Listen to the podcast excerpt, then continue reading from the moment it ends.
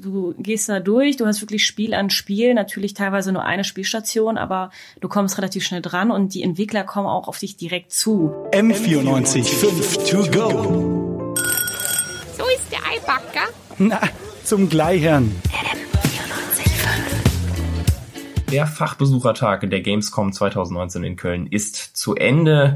Der Gamescom Mittwoch beginnt und damit der, äh, ja, die Zeit, in der jeder, nicht nur die Presse und die Fachbesucher, die Messe besuchen können. Wir blicken zurück auf den Gamescom Dienstag, heute bei M495 To Go mit Annika Babendiek, Max Geiling und Jan Rote. Wir sind die M495 Game-Freunde und wir äh, sind weiterhin live äh, vor Ort in Köln und ähm, möchten äh, heute mal ein bisschen darüber reden, wie es äh, so war für uns der, der erste Messetag ähm, insbesondere ähm, ein bisschen wollen wir eingehen auf den Indie-Bereich der Gamescom, der tatsächlich relativ groß ist. Ähm, es gibt ein Indie-Arena-Booth vor Ort ähm, mit äh, 109 Spielen äh, und Entwicklern äh, vor Ort aus 36 Ländern. Ein Bereich von über 1500 Quadratmetern Fläche, die diese Independent-Entwickler eben äh, für sich einnehmen. Äh, Independent ganz kurz erklärt sind einfach ähm, die, die kleineren äh, Entwickler, die äh, weniger Geld haben im Vergleich und ähm, auf dem Weg sind, größer zu werden und ihre Spiele, ähm, ihre noch unbekannten Spiele von ihrem unbekannten Entwicklerstudio groß zu machen. Ähm, wir haben uns da gestern durchgekämpft. Die nächsten Tage werden wir uns das Ganze auch noch anschauen. Ähm, und äh, Annika Max äh, als allererstes, wie haben wir den ersten Messetag erlebt, außer dass äh, unsere Beine jetzt schon ein bisschen kaputt sind? Also ich würde sagen, das trifft es ganz gut. Unsere Beine sind kaputt, aber wir haben schon unglaublich viel gesehen. Also wenn, wenn die Besucher heute das erwartet, was uns gestern erwartet hat, dann wird's auf jeden Fall super für alle, die Leute, die, die da sind. Also das hat super viel Spaß gemacht und es war halt noch nicht mal voll in Fahrt, weil heute kommen erst die ganzen Besucher. Und oh mein Gott, da freue ich mich schon richtig drauf. Annika, kannst du dem zustimmen? Ja, und es ist auf jeden Fall ein Vorteil für alle Besucher, sich äh, in der Indie, in dem Indie-Bereich aufzuhalten und sich mal da umzuschauen, im Gegensatz zu den großen Hallen, weil da muss man auch wesentlich weniger anstehen. Also dementsprechend, da hat man sehr viel von den Spielen.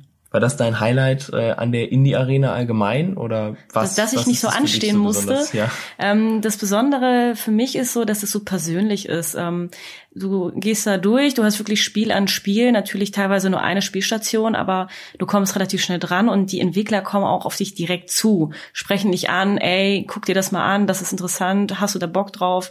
Und du kannst dich direkt mit denen unterhalten. Klar, ähm, wenn du jetzt als Presse, so wie wir auf dem, also auf der Gamescom bist, hast du natürlich auch mit Entwicklern Kontakt, aber es ist noch mal viel persönlicher. Da merkst du richtig, das sind halt Leute, die gerade anfangen, die, die wachsen wollen, die da noch viel mehr Leidenschaft reinstecken. Was heißt viel mehr Leidenschaft, aber sie sind sie halt. Sie erzählen immer so kleine Geschichten noch nebenbei, ja, was dann bei der Entwicklung passiert, ist super dann mit den es Leuten. Es ist sehr einfach. authentisch auf jeden Fall. Genau. Und ähm, ich meine, klar, die großen Messerhallen haben auch ihren Reiz mit ihren Spielen, aber so der Indie-Bereich ist noch mal so ein eigenes Ding der, der ist schon, ist schon äh, ein besonderer Bereich. Das merkt man ja. schon. Die, die Leute sind viel, viel zugänglicher. Es ist auch, da müssen wir auch direkt nochmal sagen, es ist viel weniger abgesperrt. Also jede andere ja. Halle, die hier ähm, zum Beispiel äh, Sony, also PlayStation, haben meterhohe Wände. Du kannst über nichts rüber gucken. Alles ist geheim, riesige Absperrwände, riesige äh, Schlangen zum Anstehen. Die zeigen halt ihr Geld. Indie Arena, ne? genau. Die, die Indie Arena zeigt hingegen, dass sie nicht so viel Geld hat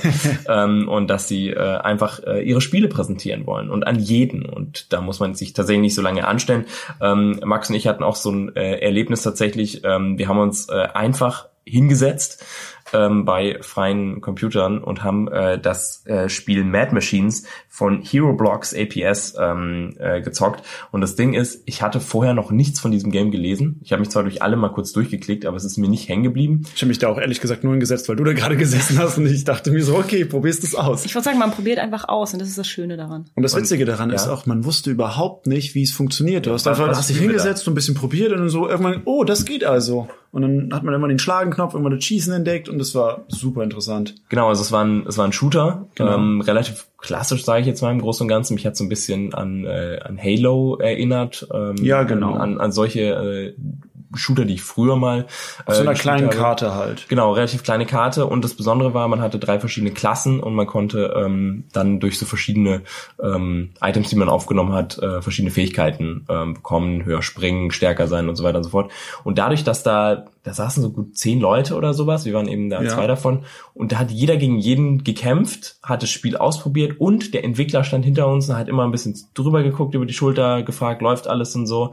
Ähm, fand ich schon cool, war irgendwie sehr persönlich, man hat ein neues Spiel auf, ausgetestet, hat demjenigen noch Feedback geben können, danach noch so einen Bogen ausgefüllt, ähm, noch gesagt, was gut war, was schlecht war und so weiter und so fort. Ähm, also irgendwie ein ganz anderes Spielerlebnis. Kein Mensch fragt dich äh, bei, bei dem neuen Borderlands, äh, was hat dir gut und was hat dir schlecht gefallen, sondern da waren 100 Leute angestanden, alle haben gleichzeitig gedaddelt und sind dann sofort wieder gegangen. Ähm, also da ging es überhaupt nicht um diese Feedback-Kultur. Ich muss jetzt auch mal gerade an der Stelle beichten, ich wusste gar nicht, dass wir neben, äh, gegeneinander spielen, weil ich mich ja dazugesetzt hatte und ich dachte so, okay, ich spiele jetzt gerade gegen Computer. Und dann habe ich irgendwann kapiert, oh mein Gott, ich spiele gegen richtige Spieler. Er hat den alle gewonnen.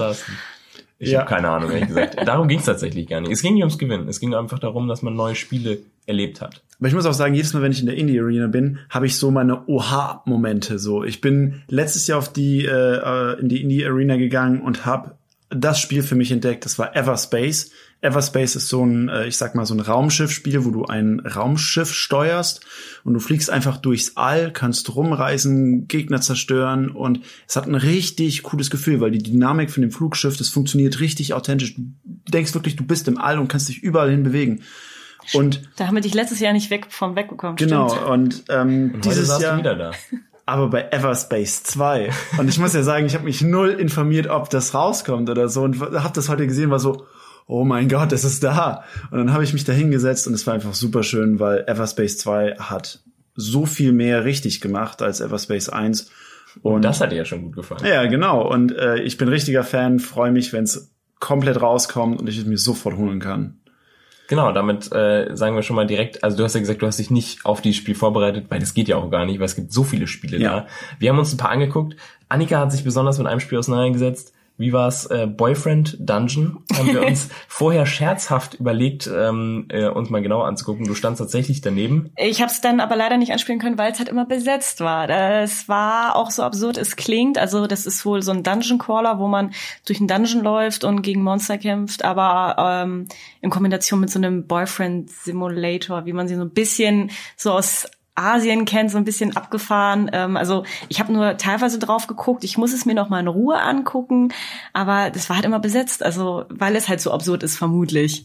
Aber sowas funktioniert auch nur in der Indie Arena Booth. Ne? Halt also Ja. sowas kann, wenn Sony damit Ja. ankommt, das oder würde, halt keiner nicht ernst nehmen, Nee, ja. nee. An der Stelle war es auch schwer ernst zu nehmen, aber es haben Leute ernst genommen und Leute Ja, genau. haben sich mit diesen Spielen wirklich auseinandergesetzt. Also das funktioniert auch ähm, und äh, insofern kann man sagen, dass dieses äh, diese Idee dieser Indie Arena Booth auch gut funktioniert. Vor allem man connectet auch krass. Also wir waren ja noch relativ lange dann da, obwohl eigentlich der offizielle Teil schon zu Ende war. Und alle haben sich mit allen unterhalten. Ähm, es war sehr, sehr viel ähm, Networking. Ähm, also da ist so die Gamescom äh, nochmal so einen Schritt weiter. Nicht nur das Spiel kennenlernen, sondern auch die Leute so ein bisschen kennenlernen. Ähm, und äh, dann auch so in Kontakt kommen und dann so ein bisschen mehr die Hintergründe verstehen, äh, was die Leute tatsächlich mit den Spielen erreichen wollten. Und du hast so eine krasse Vielfalt an Spielen. Also es ging ja vom Boyfriend Dungeon über Raumschiffspiele bis hin zu unseren komischen Robotern und äh, Anime-Spiele waren dabei, so klassische RPGs, 8-Bit-Spiele. Also da hast du wirklich für jeden Geschmack. Der Speaking. Simulator, natürlich. Der, Spiele, der, hat ihn, braucht. wer kennt ihn nicht, ja. ähm, da kann man wirklich einfach hingehen und man findet definitiv was für sich. Also finde ich super. Und äh, dann müssen wir an dieser Stelle auch direkt äh, betonen, dass auch wir ähm, noch ein paar mehr Indie-Games uns anschauen werden und äh, vorstellen werden. Äh, wer sich da genauer für interessiert, kann einfach mal vorbeischauen auf www.m95.de. Da haben wir ähm, äh, ein paar Artikel vorbereitet, die auch äh, tagtäglich noch aktualisiert werden, wo wir ähm, ein paar Indie-Spiele eben vorstellen werden. Natürlich auch ähm, ein paar der größeren Spiele noch ein bisschen ähm, äh, auch vorstellen werden, unsere Meinungen dazu ähm, äh, natürlich kundgeben werden, aber eben auch die Indie-Spiele ähm, und da soll man auch auf jeden Fall nochmal betonen, das sind vor allem viele Spiele, wo man die Demos oder das Spiel an sich auch kostenlos spielen kann.